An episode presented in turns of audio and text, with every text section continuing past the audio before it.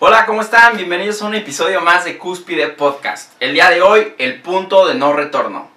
Mi invitado del día de hoy se llama Ricardo Valdés, alias Richo, y nos va a platicar sobre cómo vivió la crisis del 2010 y cómo está enfrentando la crisis del 2020. Este punto de comparación va a estar muy interesante porque de ahí surge el punto de no retorno. Entonces, yo los invito a que escuchen este podcast y no se les olvide suscribirse y compartir. Gracias y comenzamos.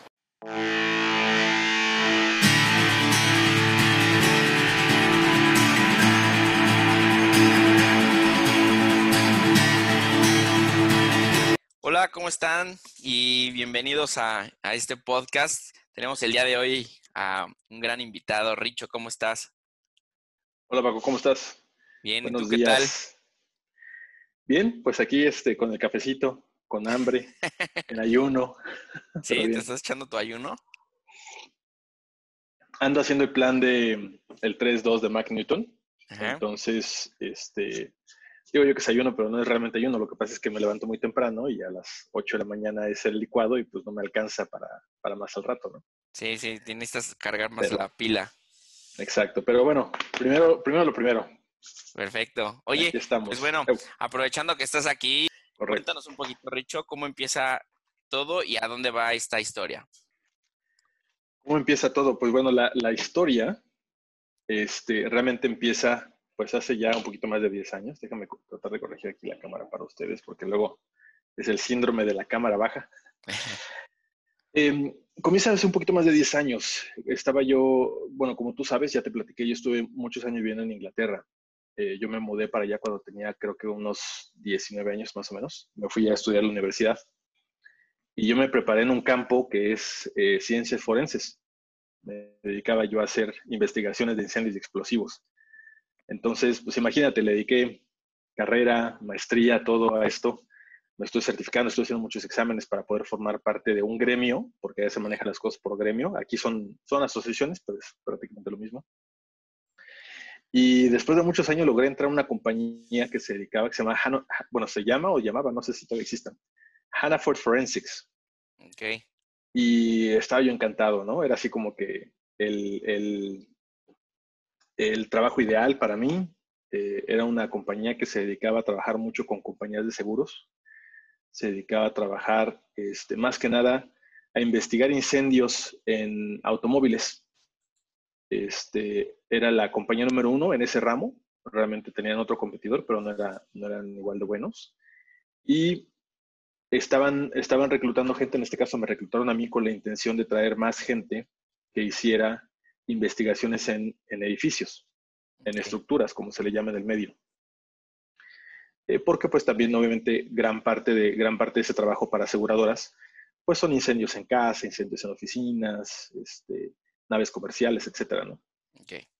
Eh, la compañía le había empezado un, un ex bombero, fíjate, y ese ex bombero pues se empezó a certificar con toda la experiencia del mundo, se empezó a certificar en todo esto y así inició su, su, su empresa. Me contratan a mí, yo estaba, pues estaba chavo, realmente. Este, acaba, yo tenía como un año de haber salido de la maestría, había estado trabajando en otras cosas mientras me certificaba en otros lugares y, tratando de buscar ese plus, ¿no? Para, para que, me, que me contrataran. Pues siendo mexicano en Inglaterra, imagínate un poquito, un poquito, este, pues no difícil, pero fuera de serie, ¿no? Siempre me hacía la misma pregunta, ¿por qué te tenemos que contratar a ti y no, y no a un, no a un, inglés? Este, a un inglés, exacto. Entonces, eh, para no hacerte el cuento largo, em, empecé con ellos, digamos que en febrero, marzo, más o menos, del 2008. 2008. Y yo estaba encantado, ¿no? Este, típico que llegas al trabajo, te dan tu oficina y así de no manches, mi propia oficina, ¿no? O sea, todo, todo feliz. Este, inclusive tuve que comprar un coche porque a pesar de que la empresa me iba a dar coche, el primer año me dijeron, solvéntalo tú, tienes que andar dando tours alrededor de toda Inglaterra hacíamos, em, normalmente lo que hacía es que yo, estaba, yo dependía de un examinador eh, senior y entonces hacíamos tours, haz de cuenta que el lunes salíamos, estábamos en Londres, entonces me tuve que, yo vivía en Oxford en el momento, me tuve que cambiar a Londres, este, y hacíamos tour lunes, martes, miércoles y jueves, y hasta el viernes regresábamos a Londres, o el jueves por la noche, entonces prácticamente cuatro días de la semana nos la pasábamos en la carretera, ¿no? Yendo, yendo a los lugares que tenemos que ir para llegar a, las, a, los lugares donde estaban los vehículos que tenemos que examinar o las casas que tenemos que examinar, etc. Okay. Y pues es un trabajo bastante demandante, o sea, eran horas y horas y horas en la carretera. Oye, este pero, pero lo que examinabas, ¿qué era? O sea, que... Mm, o sea, bueno, eso todavía no entiendo. ¿Qué, ¿Qué, es lo que examinabas de esos lugares? Lo que examinaba. Nosotros llegábamos al, al vehículo y entonces normalmente había una había un siniestro por parte del seguro, ¿no? Ah, entonces te decían, yo necesito saber, yo necesito saber si a esa, si ese vehículo se quemó a propósito ah, para reclamar el dinero, del, el dinero de la pérdida total, o fue realmente un accidente y entonces, este, sin haber una meditación, yo puedo pagarle al, al cliente, ¿no?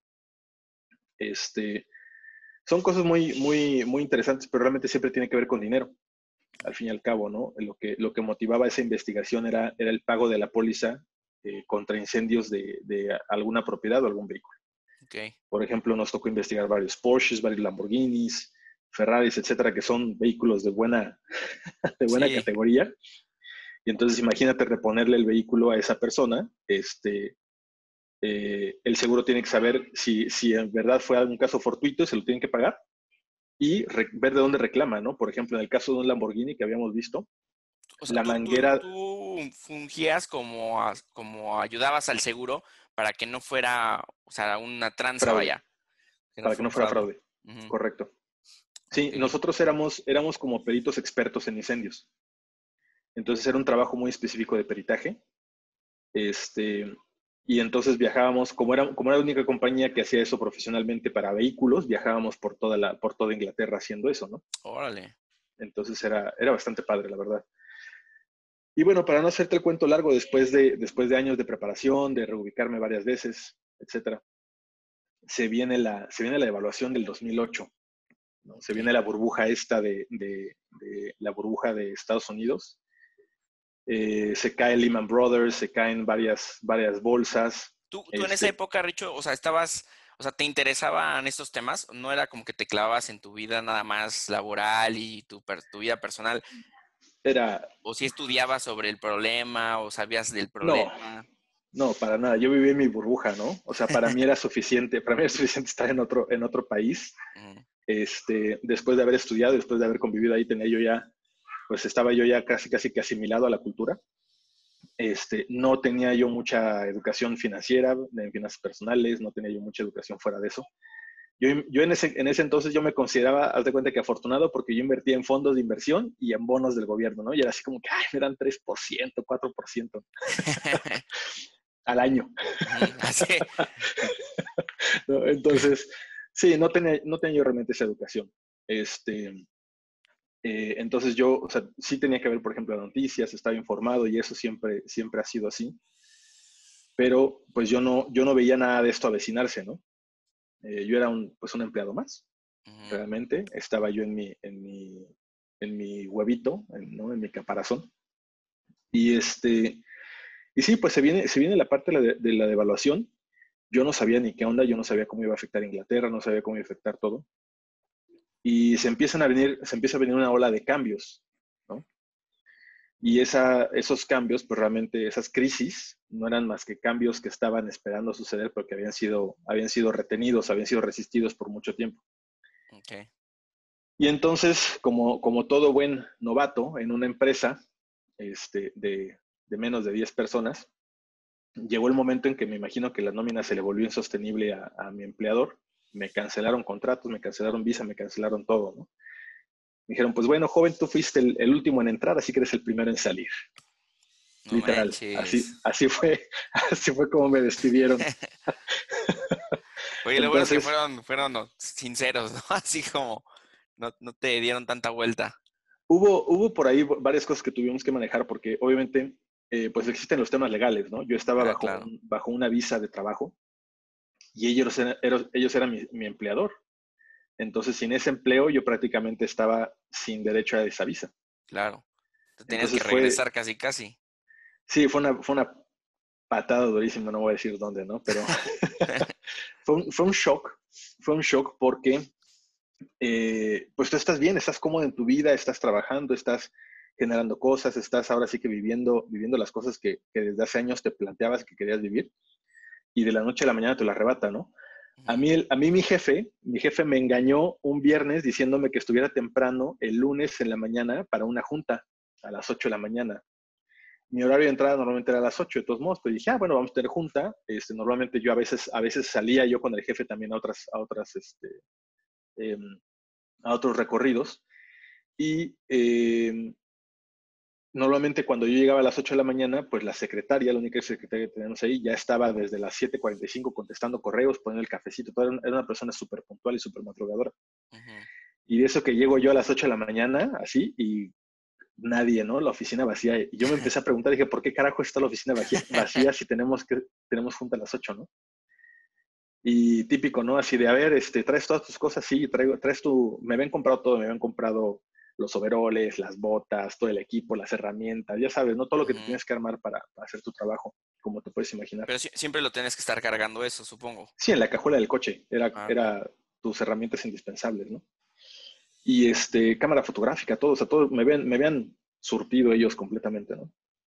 Y lo primero que, lo primero que sucede es, este, pues bueno, siéntate, tenemos que hablar. Dije, ok.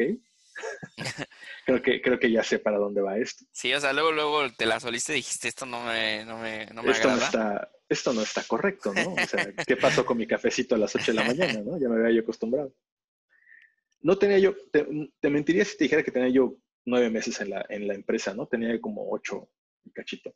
Okay. Este, todavía era, todavía era muy novato, ¿no? Pero, pero eh, sí, pues lo primero, que me, lo, que, lo primero que me empezó a decir fue este, excusas, que mi inglés no era suficientemente bueno, este, que no tenía ojo, o sea, que no tenía el ojo para hacer esas cosas, este, como que dándome como que excusas laborales, me explico.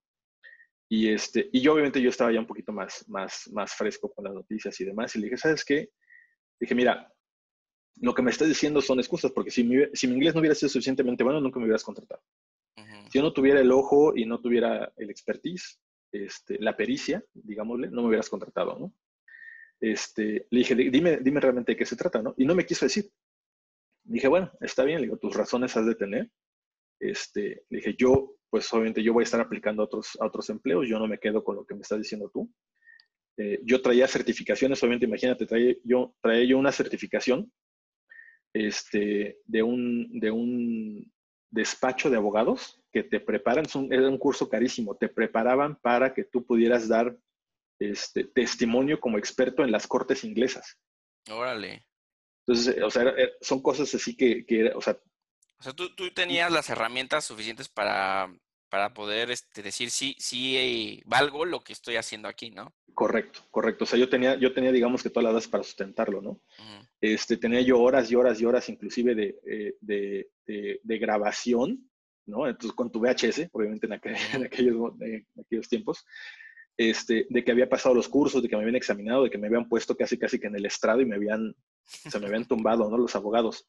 Y, ese, tipo de preparación era muy, era muy útil en el ramo donde yo estaba, ¿no?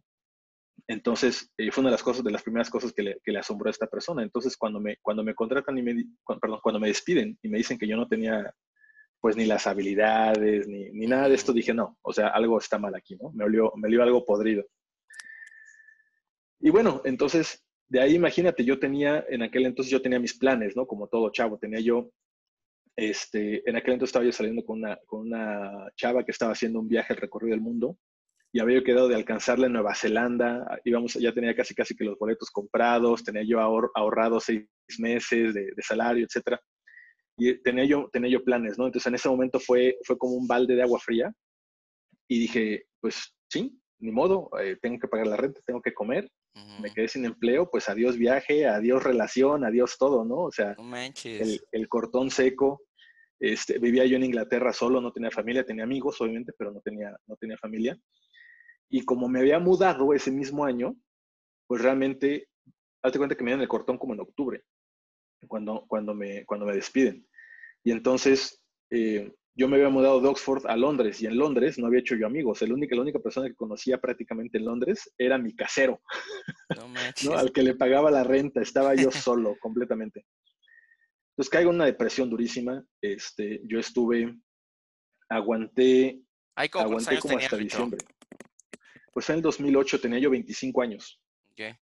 25 años. Este, nunca había estado yo deprimido en mi vida. Nunca, nunca de los nunca. Yo no sabía lo que era una depresión, es más, no me di cuenta que estaba yo deprimido hasta que, casi, casi que hasta, hasta que toqué fondo, ¿no? Em, y bueno, el, detalle fue que toda mi vida cambió en un santiamén. Yo empiezo, yo me doy cuenta de la, de la, situación tan precaria en la que yo estaba, ¿no? Este, sin visa. Todavía, todavía Tenía yo, tenía, tenía yo como dos meses en lo que ellos daban el aviso al, al, departamento de inmigración para, no, para que no llegara alguien y me tocara la puerta y me quisiera sacar. Entonces, los primeros, los primeros, el primer mes fue ver cómo, me, cómo le podía hacer yo para quedarme en el país, ¿no? Y lo primero que se me ocurrió fue conseguir otro empleo. Claro. Entonces empecé a buscar y a buscar y a buscar y nadie me contrataba, ¿no? Todo el mundo me daba la misma excusa, no estamos contratando gente, no estamos contratando gente, la situación económica va para va de mal en peor, no estamos o sea, en este, pero en este punto tú ya sabías, o sea, más claro que, que pues, todo se trataba del problema que estaba ocurriendo, ¿no? Correcto, ahí, lo, ahí, me, ahí fue donde me cayó el 20 y dije, pues obviamente, yo ganaba 20 mil libras al mes, al año, perdón. Entonces, lo primero que me cayó en la cabeza fue, claro, pues lo que se hizo este cuate fue ahorrarse mi, mi salario, ¿no? Ahorrarse mi nómina y tener un poquito más de respiro para aguantar la crisis que se venía en, el, en, ese, en ese momento, ¿no? Que, veía, que se veía venir. Entonces, eh, yo empecé a buscar en todos lados, empecé a buscar en, en, con, con, con, las policías, en los constabularios de las policías, que aquí sean los departamentos o las diferentes policías estatales. Empecé a buscar con empresas privadas, empecé a buscar con otros amigos que habían salido de la misma carrera que yo, de la misma maestría, para ver en dónde estaban colocados, para ver si me conseguían algo. Fue prácticamente imposible. Este, obviamente lo único, así mi, mi, mi día diario era casi, bueno, cada mes era ver mi cuenta de banco así, que se bajaba, ¿no? A cuenta gotas, ¿no? Sí, o sea, dije, a ver, o sea, ¿qué dejo, ¿qué dejo de pagar, no? O sea, dejé de pagar, por ejemplo, el, el celular, el plan, y me fui a, a, casi, casi que a plan amigo, ¿no? A tarjetita. O sea, el, internet de banda ancha lo bajé, o sea, si, si, compraba antes en, en, un supermercado que se llama Sainsbury's, que es así como que el superama de acá, sí, claro. pues me fui a Tesco, ¿no? Que es así como que el Walmart, o sea, o sea, bajé, o sea, bajé todo y dije, a ver, ¿cómo le hago? Pero tengo que sobrevivir. Y, y mi, mi, mi cabeza se enfocó en sobrevivir. Y mientras yo estuve enfocado en eso, pues me mantuve bien, ¿no?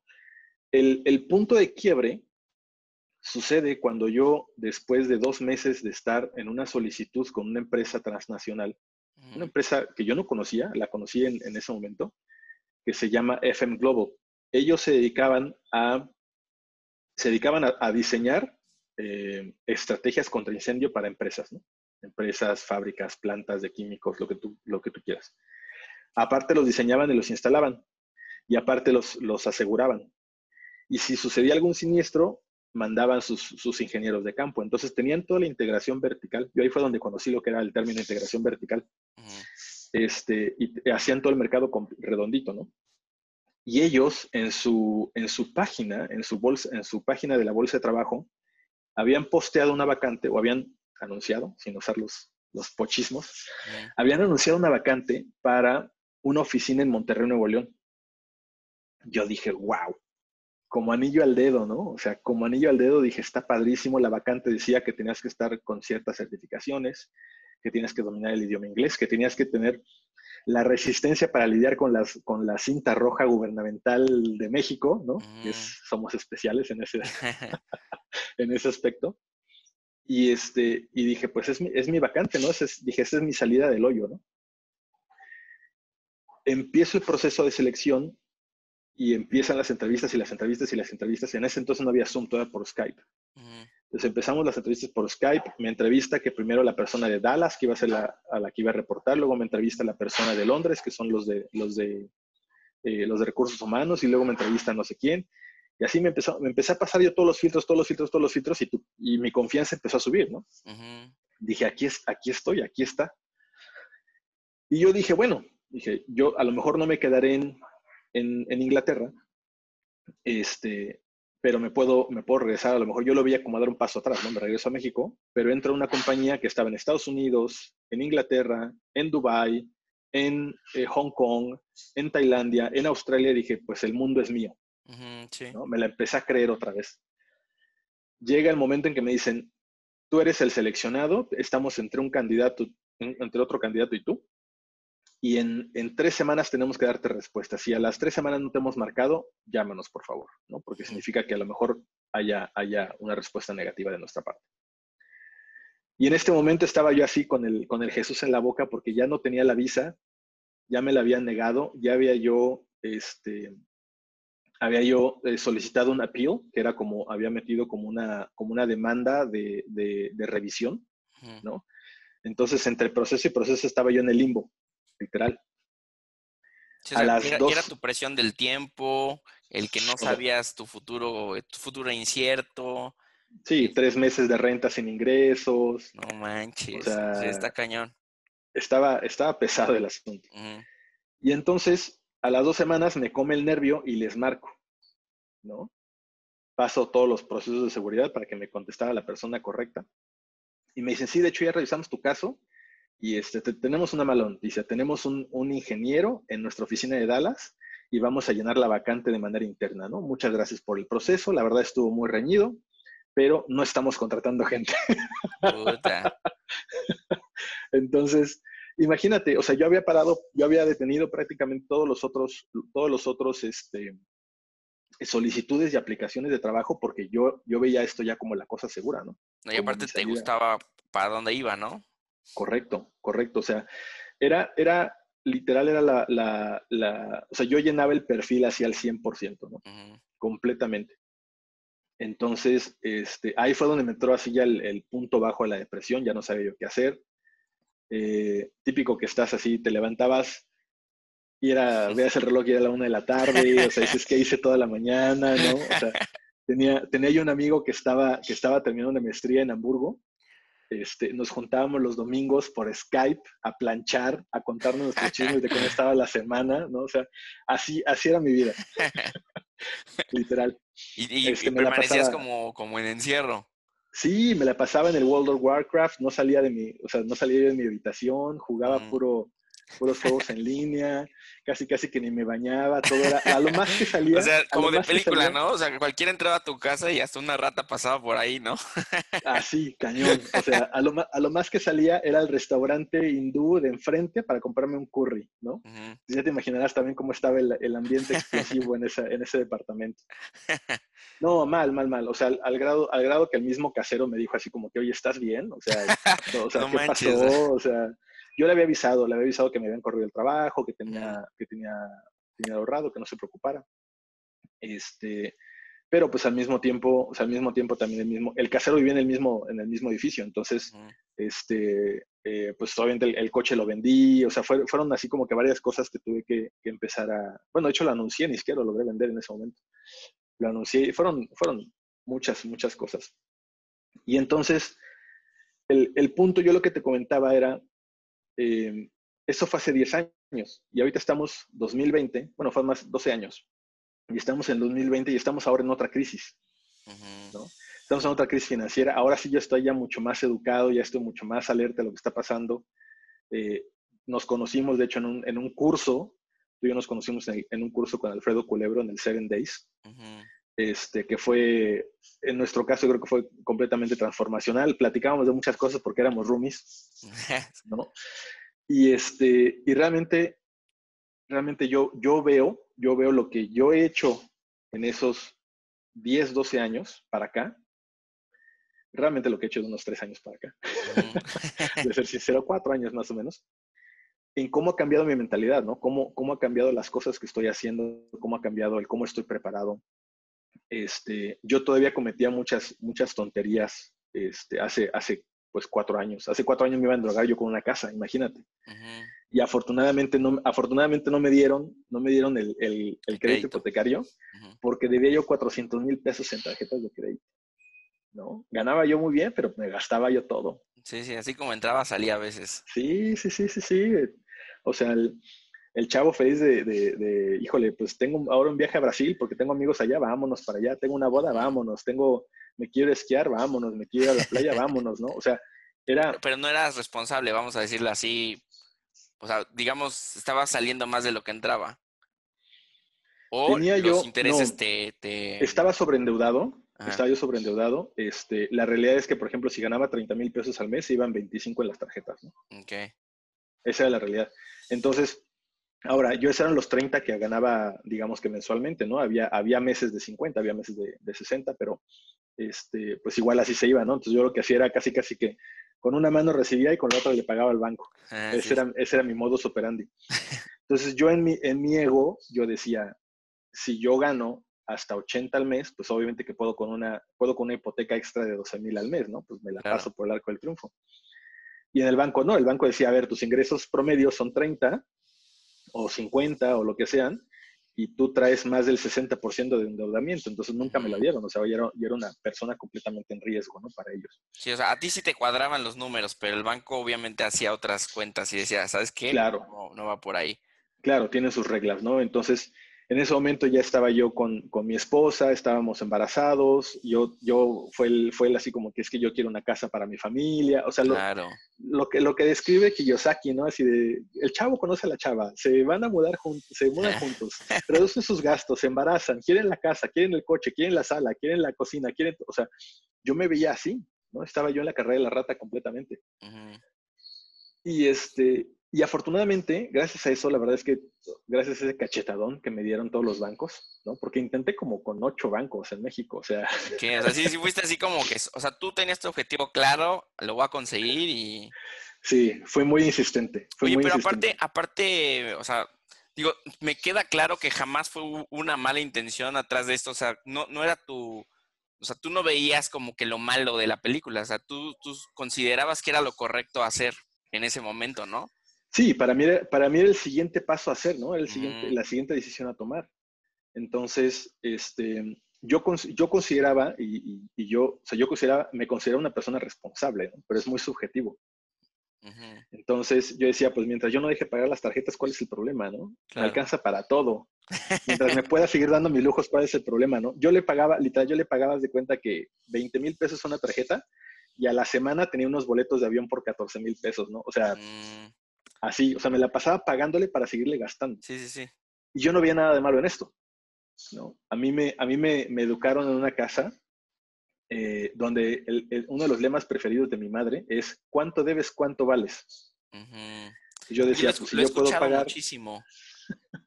También, el, también he escuchado el de el que nada debe, nada tiene. Correcto, también.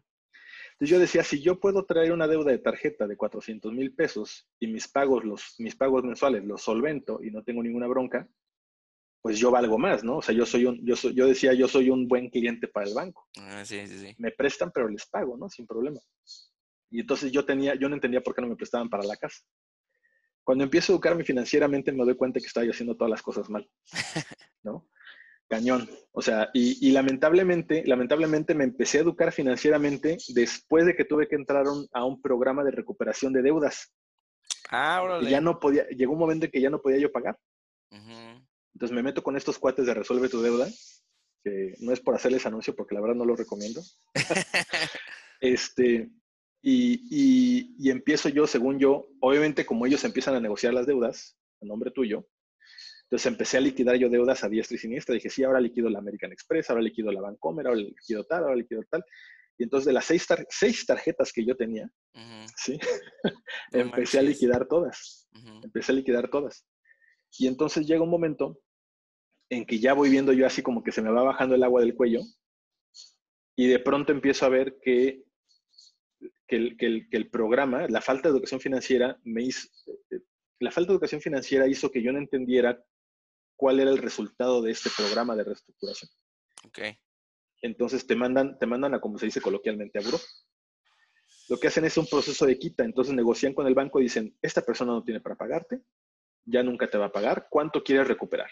De los 80 mil pesos, ¿cuánto quieres recuperar? No, pues 40 mínimo. Va, entonces te hablan a ti, te dicen, págale 40 y se acaba la bronca.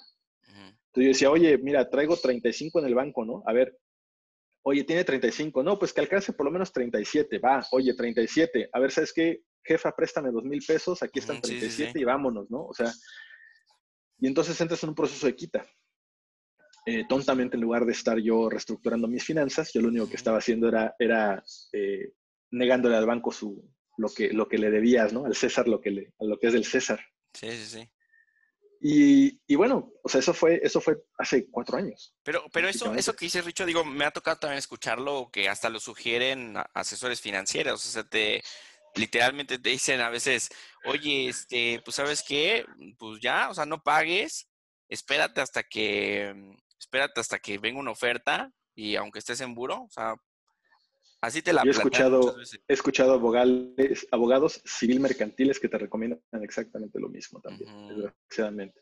Sí, sí, Pero no digo que no sea malo, para algunas personas puede ser una opción, para otras no. La verdad es que con un poquito más de ingenio, con un poquito más de coraje y un poquito más de, ganas, hubiera podido haber salido yo de ahí solo, ¿no?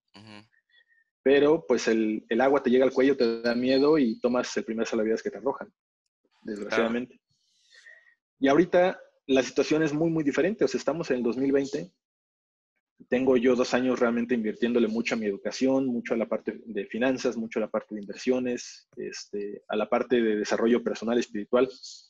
Eh, yo hace dos años, hace dos años yo podía tener una conversación con, con mi abuela, por ejemplo, que es súper católica, y yo me reía, ¿no? Me reía de ella diciéndole, no, no, no, Dios no existe, lo maté yo, ¿no? citando, a, citando a, a Nietzsche. ¿No? Ah. Yo, me sentía, yo me sentía muy fregón por eso. Y ahorita tengo que reconocer que, que, inclusive mi, mi, mi, pensamiento espiritual ha cambiado. Yo decía, pues yo, yo estoy en contra de las religiones, ¿no? Yo, yo, yo me creía una persona espiritual y no era cierto. Yo estaba negando una parte de mi vida, ¿no? Estaba negando una parte de, de, mi ser, ¿no? Esa, esa conexión con cosas mayores, más grandes allá afuera que yo. Este, y, y, no tenía yo cómo, no tenía yo cómo refutarlas, ¿no? Por ejemplo. Pero yo me negaba. Yo decía, no, no, no. Y eso suena, suena a lo mejor muy desconectado, pero todo, todo problema financiero, todo problema de negocios, todo problema de ingresos, eh, va ligado siempre a, una, a, un problema personal, a un problema de, de, mentalidad, de creencias, de muchas cosas. Y en mi caso, mucho de eso era espiritual también. O sea, yo, yo, venía, yo venía arrastrando la cobija en muchas cosas, ¿no? Y entonces, ahorita en estos años, pues, la realidad es completamente diferente. O sea, ahorita estamos en un, estamos en un tiempo de crisis donde afortunadamente estamos más en contacto, en comunicación con muchos amigos, ¿no? Como, como me platicabas. Pero para un empleado, eh, si bien le va, sigue con trabajo.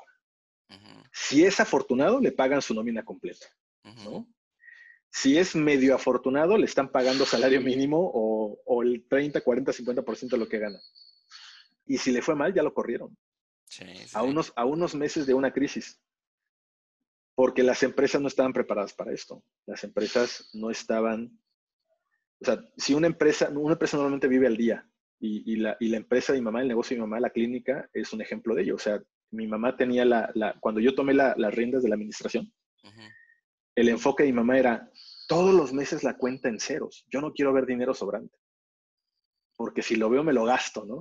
Literal. Esa es la escuela donde yo vengo, imagínate. Y entonces las, siempre lo que hacíamos era a ver cuántas facturas meto para yo sacar mis reembolsos para que mi cuenta quedara en ceros, por ejemplo. Y ahorita, imagínate todas las empresas haciendo esto en México y de pronto le dicen, en cierra, no puedes tener clientes, no puedes tener ingresos, no puedes vender, pero quiero que le sigas pagando a los empleados, ¿no? Sí, no manches. Entonces se ahorcan, todo el mundo se ahorca y, no entienden, no entienden que, si no le pagas al empleado, el empleado no gasta y, si no hay gastos, pues no hay ventas y si no hay ventas, no hay ingresos. O sea, es un ciclo vicioso. Y afortunadamente nosotros llevamos desde el 20 de marzo cerrados, por ejemplo, en la, clínica de mi mamá, y hemos podido de alguna manera financiarnos para seguirle pagando la nómina completa a todos nuestros trabajadores. Son 28 mil pesos de nómina de cada, cada quincena. Son 56 mil al mes. No manches. Entonces, imagínate si yo, si yo desde hace dos años no hubiera empezado a entrenarme, no hubiera cambiado mi mentalidad, no hubiera cambiado las cosas, las estrategias, las finanzas, ¿no? Este, y ahorita, 10, dos años después, en otra crisis mucho más, mucho más fuerte, yo estoy felizmente casado, tengo dos niñas, estamos, estamos, estoy más ocupado que nunca, ¿no? Estoy, estoy entrenándome con Blair Singer, con Alfredo, con Rosana, los conoces tú perfectamente, estamos estamos haciendo un ecosistema de negocios en México, estamos viendo cómo como grupo, comunidad, comunidad, sobrevivimos la crisis, pero cómo le hacemos para que acabando la crisis salgamos todavía más fuertes. Entonces, ese entorno, ese entorno realmente es lo que, lo que nos ha mantenido a muchos, a muchos a flote. Hemos tenido personas con COVID en nuestro grupo que se han recuperado, Ah, ¿en serio? Sí, sí, sí, sí, está, o sea, está pesado, realmente es una, pues es una realidad. Yo fui al súper la semana pasada y todavía escuché yo una persona en las cajas diciendo que lo del COVID era pura maña, que era solamente una estrategia del gobierno para mantenernos en las casas y que no era real, que él no conocía a nadie que se hubiera enfermado. Sí, sí, sí, sí. Y los hospitales en el Estado de México hasta el tope, ¿no? Dices, bueno, cada quien, cada quien decide creer lo que quiere creer, pero es, un, es, es, muy, es muy diferente. Yo, por ejemplo, hace, hace cuatro años que todavía estaba yo endrogado, todas mis amistades eran las amistades de los bares, las amistades de los jueves, las amistades de los viajes, las amistades de las, del juego de póker el viernes por la noche, ¿me explico? Y poco a poco me fui quedando sin amigos. y, ahora, y ahora resulta, entonces, que las, que las amistades que tengo ahora son las amistades con las que estoy viendo negocios, con las que estamos leyendo libros, libros como, por ejemplo, haciendo análisis de libros como Padre Rico, Padre Pobre, como El ego es el enemigo, Vendedores Perros, La liberación del alma, eh, o sea, cosas, cosas que te hacen realmente educarte, ¿no? Que valen la pena. Entonces, imagínate, es, un cambio, ha sido un cambio, si no de 180, un poco más, ¿no? ¿Tú, tú qué, o sea, te estás, estás, em, o sea, estás convencido que tu, todo esto tiene mucho que ver tu ecosistema que has construido? Porque porque digo, me decías que antes te rodeabas de, estas personas, pero digo, al final, en ese momento, pues tú siempre crees que son las mejores personas en ese momento, ¿no? O sea, porque a veces compartes como que, ay, me fue mal, no, pues a mí también, pues echarnos un trago, ¿no? Y, pues a veces estamos ahí y, creemos que estamos bien, o sea, porque al final es como nuestra amistad, la amistad que tenemos con la que, con la que estamos lidiando el problema, ¿no? O sea, estamos lidiando el problema y compartimos a lo mejor pensamos casi igual o, o decimos, no, pues es mi cuate y está pasando por lo mismo, pues aunque sea, este, le voy a dar un abrazo, ¿no? Y, creemos que con eso es, es suficiente, pero, pero sí crees tú que el ecosistema que eliges... Yo siento, yo siento que, que la mayoría de las personas somos productos de nuestro entorno, pero también siento que estás con las personas adecuadas en el momento en que lo necesitas. siempre hay algo que aprenderle a cada quien. Entonces, si yo no hubiera tenido, si yo no hubiera tenido esas épocas este, de relajo, no tendría un punto de comparativa con lo que estoy haciendo ahorita, por ejemplo. ¿No? Si yo no hubiera, si yo no hubiera estado solo en Londres, ¿no? Si hasta sin un perro que me moviera la cola, por lo menos, ¿no? Este, no hubiera, no hubiera podido apreciar cómo, cómo estoy ahora en otra crisis más de 10 años después. Entonces, yo siento que siempre nos rodeamos de las personas adecuadas para nosotros ya sea adecuadas para nuestra zona de confort o adecuadas para nuestra zona de aprendizaje y de retos y de, y de, y de desarrollo y mejoramiento, ¿no? Entonces, eh, pero sí, pues es que el entorno gana, el entorno gana definitivamente. Eh, muchas de las cosas que estoy haciendo ahorita realmente tiene que ver con, con, con los cambios que yo empecé a hacer hace, hace tres, cuatro años. y si yo no hubiera hecho esos cambios, no hubiera, te aseguro que las personas con las que estoy ahorita no me hubieran ni hablado, ¿no? Oye, pero ¿qué te dices, por ejemplo, una cosa que, también para los que nos escuchan y em, toda tu vida, hasta tus 25 años que empezó todo este, este, este trip que nos platicas de los 10 años de diferencia entre lo que pasó antes y lo que está pasando ahora, o sea, ¿cómo, ¿cómo has hecho para que en dos años o en un año, o sea, tu mente dijera, es que quiero esto, ¿no? O sea, y que ya no recaiga en malos eh, hábitos, tal vez, o bueno, no en los malos, pero tal vez en lo que durante 25 años estuviste haciendo. O sea, son 25 años de tu vida y a muchas personas se les queda tatuado eso. O sea, es, a veces lo veo así como, ok, toda mi vida ha sido así. Y de pronto llega alguien y te puede hacer que cambies el chip y ahora mantente, ¿no? Es la Matrix. ¿No? Sí, sí, sí. no, hay otra manera de, no hay otra manera de, yo sé que es muy generacional, pero es como la Matrix. Este, hay un punto de no retorno. Definitivamente. Curiosamente, para mí ese punto de no retorno no fue lo que me sucedió en Inglaterra. fue, fue uno de los puntos más bajos de mi vida, sí, pero no fue, no fue el punto de no retorno. Para mí yo todavía seguí cayendo. Ok. Y el punto de no retorno realmente a mí fue cuando yo no conseguí la hipoteca para darle la casa que yo sentía que mi familia se merecía. Okay. Y que me había ahogado en deudas. Fíjate cómo, fíjate cómo una, la soledad, la depresión, el empleo y todo eso me pegó menos que la cartera. Sí, sí, sí. Entonces, el punto de no retorno, digamos que fue cumulativo, o sea, empezó, empezó la picada cuando me quedé sin empleo en el 2008.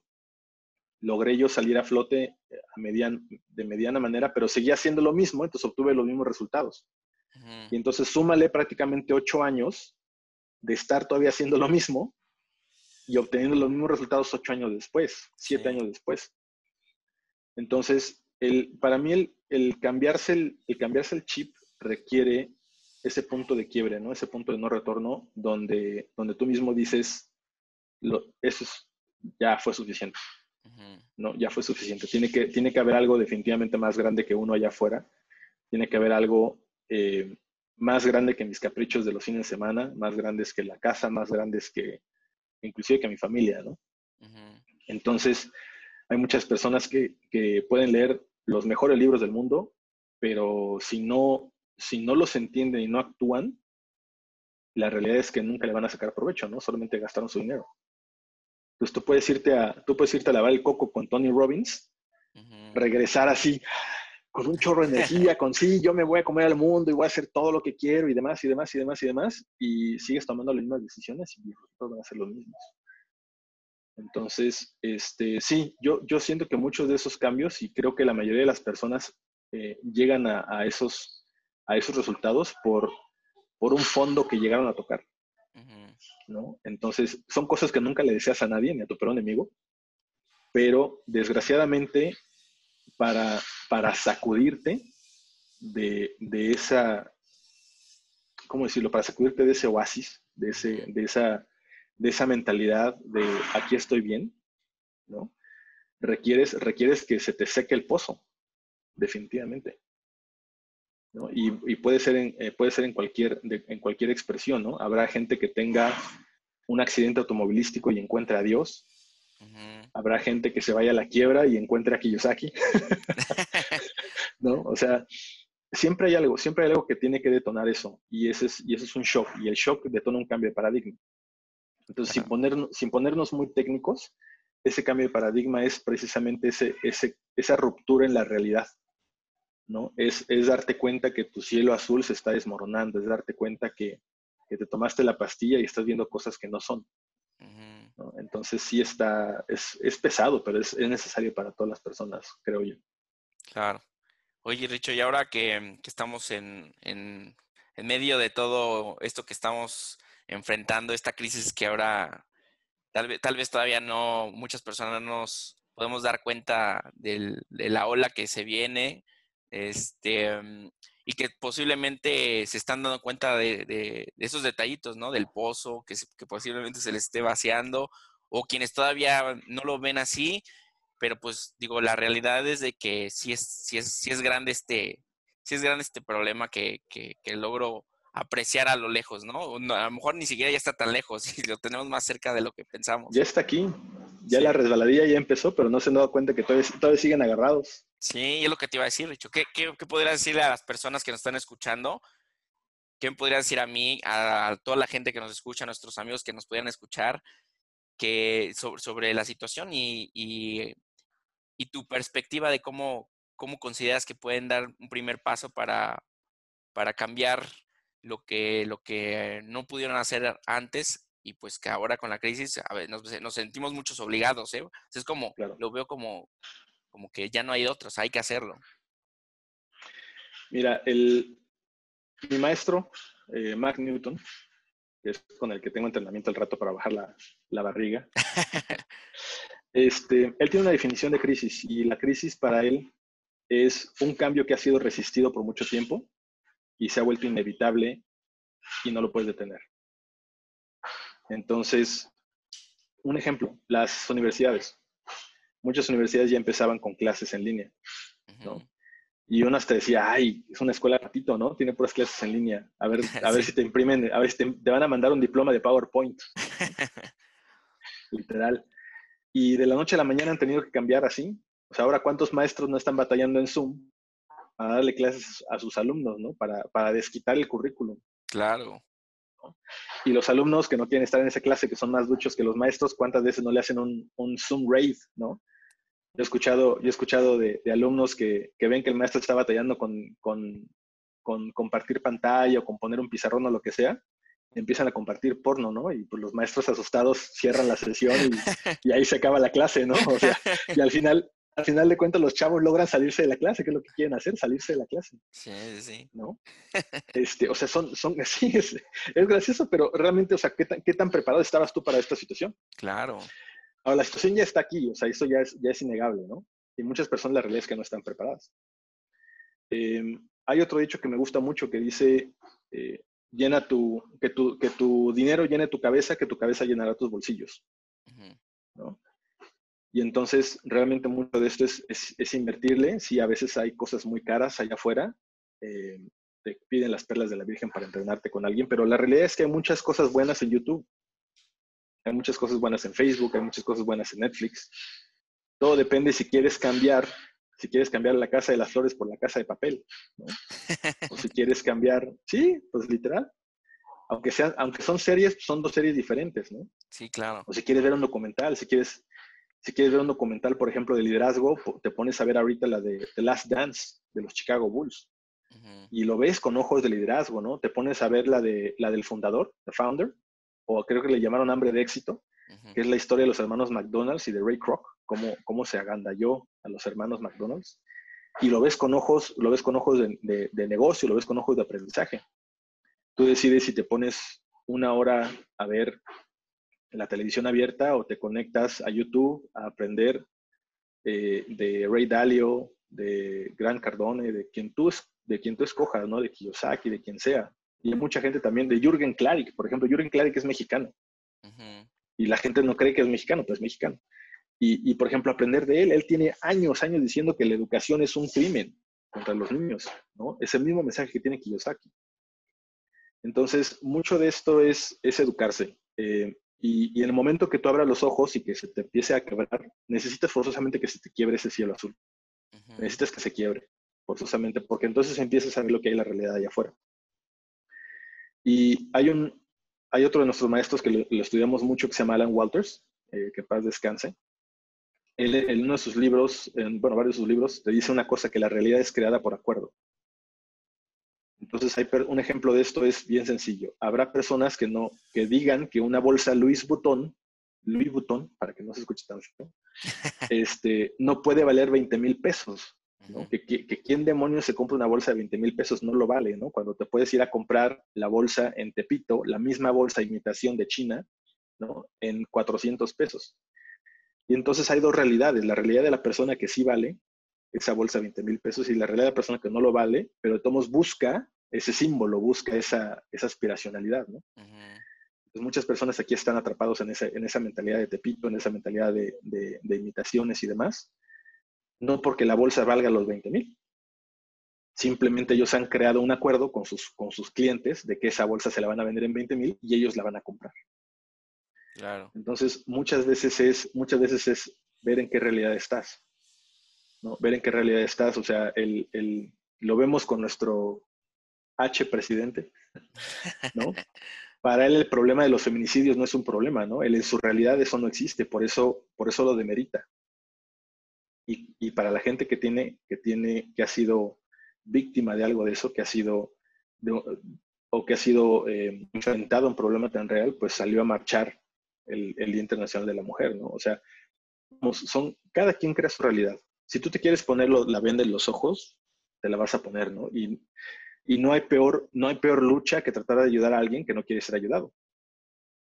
Entonces, cada, quien, cada quien tiene que despertar por sí mismo definitivamente. Pero eso es, eso es lo, que yo, lo que yo diría, realmente es, es buscar, buscar maestros reales, como lo dice Kiyosaki, buscar maestros reales con información real y pegarte a ellos. A lo mejor no puedes pagar un curso de 80 mil pesos, pero no, te están pidiendo que hagas eso. Métete a YouTube, hay mucha información gratis ahí. Métete a Twitter, hay mucha información gratis ahí. O sea, quítate la venda de los ojos, ¿no? Y hay que cuestionar todo. Hay que cuestionar todo. Claro. ya, ya como, como, como nota, como nota, como nota este, interesante. eh, hay un documental que se llama Zeitgeist, que es muy difícil, de, es, es muy duro de tragar, yo no se lo recomiendo a, nadie, la verdad, este, porque es muy duro de tragar, sobre todo para, para la mentalidad y, todo esto también mexicana y, muchas cosas que van a involucrarse. Em, mi ramo, como te hablé, mi ramo era investigación de incendios y explosivos. Sí. Yo eso fue lo que yo me dediqué. Y en la carrera, en la carrera, estudiamos, parte de estudio como caso de estudio fue eh, el 9-11, ¿ok? los aviones que se estrellaron contra las torres, las torres gemelas. Ah, claro. Y estudiándolo, leyendo los reportes, haciendo todo y todo, nos yo vivía convencido de que había sido cierto. De que, o sea, tal como decía el reporte, así pasó. O sea, el, o sea tú, tú dices, tienes un avión, se estrella, el avión trae pasajeros, trae combustible, trae maletas, trae todo, pesa, la, la turbocina arde a, a 3.200 grados centígrados, el acero pierde la resistencia a los 1.800, 2.400, entonces, pues es lógico que, entre el peso y todo se sandwiche y se caiga así, ¿no? Sí, o sea, todo, tiene, todo tenía una, una justificación. Correcto, todo encaja perfectamente, todo tiene sentido, ¿no? Y entonces yo estoy en esa realidad, esa es, esa es mi realidad, ese es mi acuerdo, ¿no? Y yo, creyéndome experto en el tema, creyéndome haber haberle dedicado cinco o seis años de mi vida a eso, las personas me decían, no, es una conspiración, no manches, ¿cómo puedes creer eso? Fueron derrumbadas. Y yo, perdón por la palabra, decía, son una bola de pendejos, no saben de lo que hablan, ¿no? Yo soy un experto, yo leí el reporte, yo tengo las, las habilidades, yo ya hice las matemáticas, ¿no? Sí, sí, sí. Este, y, y así pasó, ¿no? Me enfrento hace unos meses con este documental Zeitgeist, que se llama, en, en alemán significa el fantasma del tiempo. Okay. Y lo empiezo a ver y una de las partes es la conspiración, toda la conspiración que hubo de, del 9-11. Y empiezo a ver cosas y empiezan a salir, empiezan a salir eh, hechos reales y empiezo a analizar los videos y empiezo a analizar muchas cosas. Y yo por una, yo por una me sentí engañado completamente. Dije, ¿cómo es posible que hasta mi propia alma mater en mi universidad me hayan dicho, me han dicho que esto fue de esta manera, ¿no? Y que no tengan ellos esta información. Y entonces ahí me doy cuenta me doy cuenta claramente que yo nunca lo cuestioné. Yo, yo, yo me, tragué, me tragué la píldora completita, así como me la dieron, y yo viví en esa realidad. Fue un acuerdo que yo creé. Y cuando veo otra posibilidad, cuando me ofrecen la otra píldora, y yo veo, por ejemplo, este documental, o sea, yo, yo tuve, o sea, yo quedé en shock. Yo tuve realmente que ponerme a pensar todas las cosas que ya me habían dicho que yo me había tragado enteritas, ¿no? Y, y ahora sí cuestionabas, ¿no? Dije, a ver, bueno, a ver, entonces, lo que yo creí que era esto pudo haberse visto afectado por esto otro. O sea, ya empezaste a meter posibilidades. Correcto. Correcto. Por ejemplo, el otro, lo otro que te decía, yo, yo decía, a ver, yo no soy agnóstico, a mí los agnósticos me pelan, o sea, no debe de haber algo más allá arriba, o sea, simplemente no hay nada, y todo lo demás son cuentos mágicos que, les, que, nos, que nos contamos todos para sentirnos bien, ¿no? Entonces, para mí yo me agarraba a todos parejos. Yo decía, a ver, tú crees en aliens, es tu bronca. Tú crees en, en Dios, es tu bronca. Tú crees en, en Alá, pues es tu bronca, ¿no? Cada quien es libre de hacer su vida, con su vida lo que quiera, ¿no? Y yo no, yo no decía que yo tenía la realidad, la última realidad. Simplemente yo hablaba de mi experiencia y desde mi acuerdo, y yo decía, esto es lo que yo he leído, esto es lo que yo conozco, es lo que yo sé. lo demás que no se puede probar, no me interesa probarlo. Punto. Y ahora llego a un punto en mi vida en que yo mismo me cuestiono esas creencias, yo mismo me cuestiono esos valores, esos acuerdos que yo hice conmigo mismo. Y digo, a ver, espérame. O sea, sí puede haber algo allá más, o sea, sí puede haber algo más grande que yo. O sea, no puede ser que mi vida se termine y ya no exista nada, ¿no? Hay, una, hay, una, hay, un, hay un video por ahí también andando en YouTube que se llama La teoría de la semilla o algo así. O del microcosmos, algo, no me acuerdo cómo se llama pero te habla de toda la unidad, ¿no? De que somos parte de un gran espíritu, etc. Y ahorita soy capaz de verlo con los ojos abiertos y la mente abierta y decir, puede ser, ¿no? Me estoy educando en budismo, me estoy educando otra vez en taoísmo, estoy buscando cosas y ya, ya no rechazo las cosas. Okay. Pero se requirió que tocara fondo y, y vaya, vaya que me dolió, ¿no? O sea. Sí, claro. Pues sí. ni modo. Ahorita te aseguro que si mi abuela me dice que si voy a misa los domingos, le digo que no, pero ya no me río de que crea en lo que cree, ¿no? Claro. Oye, pues. Pues es, son realidades fuertes. Claro, Richo. Oye, pues muchas gracias, Richo, y, y esto que, que, compartes, porque estoy seguro que quienes estén escuchándolo y estén dedicándole este tiempo para, para oír lo, eh, esta parte de tu, de tu vida, de tu experiencia, de cómo estás viendo las cosas, pues seguramente habrá quienes comparten o quienes estén ahorita en una de esas decidiendo quitarse una venda, ¿no?